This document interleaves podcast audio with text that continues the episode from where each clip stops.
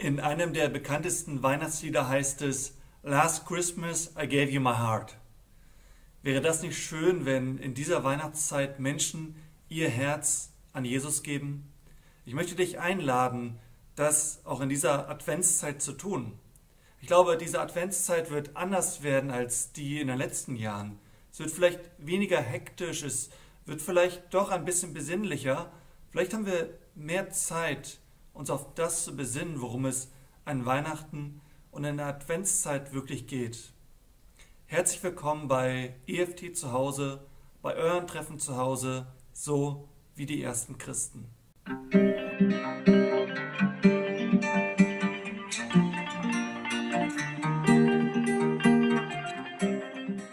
Wenn du diesen Text bereits gelesen hast in der Apostelgeschichte, stellst du dir vielleicht die Frage, ja, was hat denn dieser Text mit Weihnachten zu tun?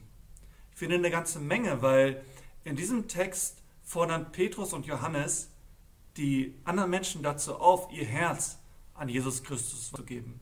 Sie laden sie dazu ein, sozusagen, das Wichtigste zu tun, was sie vielleicht noch nie getan haben. Diese Geschichte finde ich ganz spannend, weil Petrus und Johannes, die hatten ja gerade so dieses, dieses Riesenwunder erlebt, worüber Jürgen vor zwei Wochen bei EFT zu Hause gesprochen hatte. Und direkt darauf werden sie gefangen genommen und stehen dann sozusagen vor diesem Gericht, vor dem auch Jesus gestanden hat. Also da werden sogar zwei Namen genannt, Annas und Kaiphas. Also die werden auch in dem Prozess, der Jesus gemacht wurde, werden sie auch genannt. Und Petrus und Johannes, die befinden sich vor diesem Gericht und eigentlich, eigentlich ist das so ein Scheideweg für den christlichen Glauben. Also der christliche Glaube ist in diesem Moment wirklich in Gefahr, weil Petrus und Johannes, das waren eigentlich die wichtigsten Jünger in dem ganzen Jüngerkreis von Jesus. Sie waren die, die Leiter der damaligen, der ersten Gemeinde in Jerusalem und die stehen jetzt vor diesem Gericht, vor dem schon Jesus gestanden hat und von dem sie eigentlich kein gerechtes Urteil erwarten konnten. Was tun sie? Falls ihr diese Geschichte noch nicht gelesen habt, dann lest sie euch jetzt durch in Apostelgeschichte 4, die Verse 1 bis 12. Boah, sind die mutig. Ich meine, vor allem, wenn man bedenkt, wie sie sich vorher alle aus dem Staub gemacht haben, ein paar Monate vorher, als Jesus gefangen genommen wurde. Da hatten sie Angst um ihr Leben und hier in dieser Geschichte riskieren sie ihr Leben. Sie stehen vor diesem hohen Rat, der genauso wie bei Jesus falsche Zeugen vorbringen könnte und sie zum Tod verurteilen könnte. Es ist eine so unbequeme, unangenehme Situation, so eine angespannte Situation, in der sie da sind und, und trotzdem, sie sagen sich, wir können doch nicht schweigen, von dem zu reden, was wir gesehen und gehört haben, was wir erlebt haben mit diesem Jesus. Hey, wir können euch doch nicht die beste Botschaft der Welt vorenthalten. Und dann am Ende dieser Geschichte in Vers 12, da hauen sie dann nochmal voll einen raus. Sie sagen zu diesem Hohen Rat, wo sie genau wissen, hey, die sehen das anders als wir, sie sagen, in niemand anderem ist das Heil zu finden. Es gibt keinen anderen Weg zu Gott als durch Jesus Christus. Und ich möchte jetzt gar nicht lange über diese Aussage der zwei Jünger sprechen und darüber, ob du sie jetzt unterschreiben würdest oder ob du sagst, hm, aber ganz so sehe ich das auch nicht. Worüber ich sprechen möchte, ist über dieses, über dieses Anliegen der Jünger und, und dass sie zu Jesus einladen. Und ich glaube, das können wir auch heutzutage noch tun. Ich habe euch mal drei Punkte mitgebracht und mein erster Punkt lautet, Menschen sind auf der Suche. Ich würde sagen, das liegt so in der Identität eines jeden Menschen begründet. Das ist so ein Teil der menschlichen Natur, dass wir auf der Suche sind.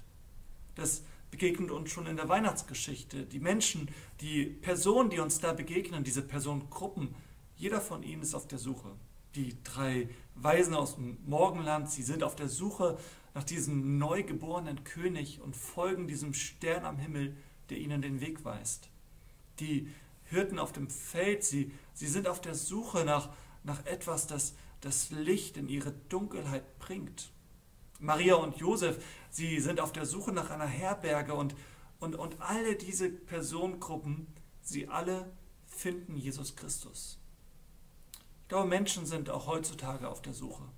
Menschen suchen nach einem, nach einem sinnvollen Leben. Sie, sie suchen nach, nach Dingen, die, die sie persönlich wertvoll machen. Sie suchen nach Liebe. Sie suchen nach Glück. Sie suchen nach Antworten. Und ich glaube, jede ernsthafte Suche findet ihr Ziel in Jesus Christus.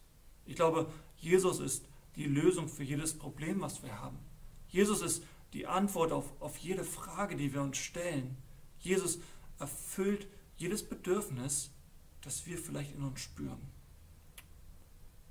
Jesus gibt uns das, wonach wir wirklich auf der Suche sind. Und vielleicht fallen dir Menschen ein, die, die gerade in dieser Adventszeit suchen, die gerade in dieser Adventszeit vielleicht auch so ein Stück weit verzweifelt sind oder sich die Frage stellen, ja, was gibt in meinem Leben im Moment eigentlich Hoffnung? Und vielleicht bist du ja ein Mensch, der diesen Menschen gerade in dieser Zeit begegnen kann und, und ihnen das weitergeben kann, was, ja, was ihre Suche wirklich zu einem guten Ende führt. Ich komme zum zweiten Punkt meines Videos. Und im zweiten Punkt möchte ich sprechen über die Evangeliumspfütze. Evangeliumspfütze? Hast du vielleicht noch nie von gehört? Ich möchte es mal so beschreiben. Als ich ein kleiner Junge war und es hatte gerade geregnet und ich ging mit meiner Mutter so einen Feldweg entlang, dann haben sich da manchmal nach dem Regen Pfützen gebildet in Erdkuhlen. Und so als kleiner Junge, besonders wenn ich meine Gummistiefel angezogen hatte, dann bin ich darauf losgerannt und bin dann so richtig, so richtig in die Pfütze reingesprungen, damit das Wasser so richtig hochplatscht. Ich habe das geliebt.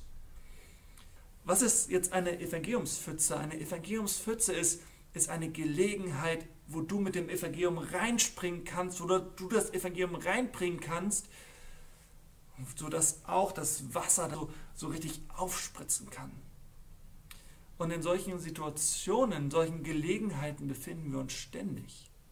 Wo wir in Gesprächen sind mit Menschen, die uns, die uns plötzlich erzählen, worüber sie sich Sorgen machen. Die uns plötzlich sagen, welche Probleme sie zurzeit beschäftigen. Die uns plötzlich sagen, wo, wonach sie eigentlich gerade auf der Suche sind. Und ich glaube, viele dieser Situation sind wie so eine Evangeliumspfütze, wo wir reinspringen können, wo wir aber trotzdem darauf loslaufen müssen, um da reinzuspringen, wo wir die Antworten reingeben können, die, die Jesus uns gibt. Wo wir berichten können, wie, wie Jesus uns geholfen hat in, Situ in so Situationen. Und vielleicht gucken jetzt manche von euch auch dieses Video und sagen so, ja, Silvanus, jetzt gib uns doch mal ein paar konkrete Vorschläge, wie ich Leuten heutzutage von Jesus erzählen kann? Ich glaube, so eine pauschale Antwort gibt es nicht. Denn jede Person ist eine andere. Jedes Problem ist ein anderes. Jede, jedes Bedürfnis sieht ein bisschen anders aus. Und ich glaube, wenn wir als Christen authentisch bleiben wollen, dann müssen wir uns auch ganz individuell auf die Menschen einstellen, mit denen wir im Gespräch sind. Aber ich glaube, was wir machen können, ist, uns andere Menschen suchen, die bereits an Jesus Christus glauben und die sich auch wünschen, dieses Evangelium weiterzugeben und uns mit diesen zusammentun. Uns vielleicht einmal im Monat zu treffen und uns darüber auszutauschen, wo hast du in den letzten Tagen, Wochen eine Evangeliumspfütze erkannt? Wo bist du nicht reingesprungen? Wo bist du darauf zugelaufen, bist voll reingesprungen? Wo ist das Wasser hochgeplatscht? Wo ist Jesus in das Leben von Menschen reingekommen? Und wo haben Freunde, Bekannte, Nachbarn verstanden, warum Jesus auch in ihrem Leben Sinn macht. Ich will es mal so ausdrücken, die gute Nachricht ist nur dann eine gute Nachricht, wenn die Menschen sie auch als gute Nachricht verstehen.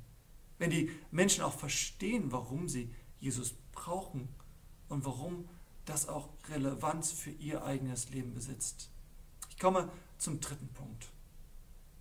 Und da möchte ich nochmal darüber sprechen, dass große Wunder mit Unsicherheit oftmals zusammenhängen.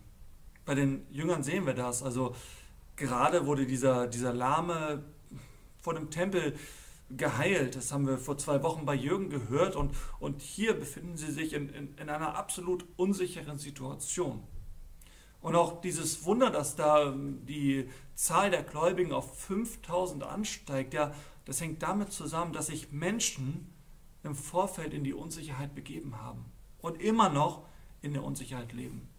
Und du kannst es schon erahnen, bei diesem dritten Punkt spreche ich so ein bisschen über das Verlassen der Komfortzone. Ich glaube, das ist manchmal, manchmal notwendig.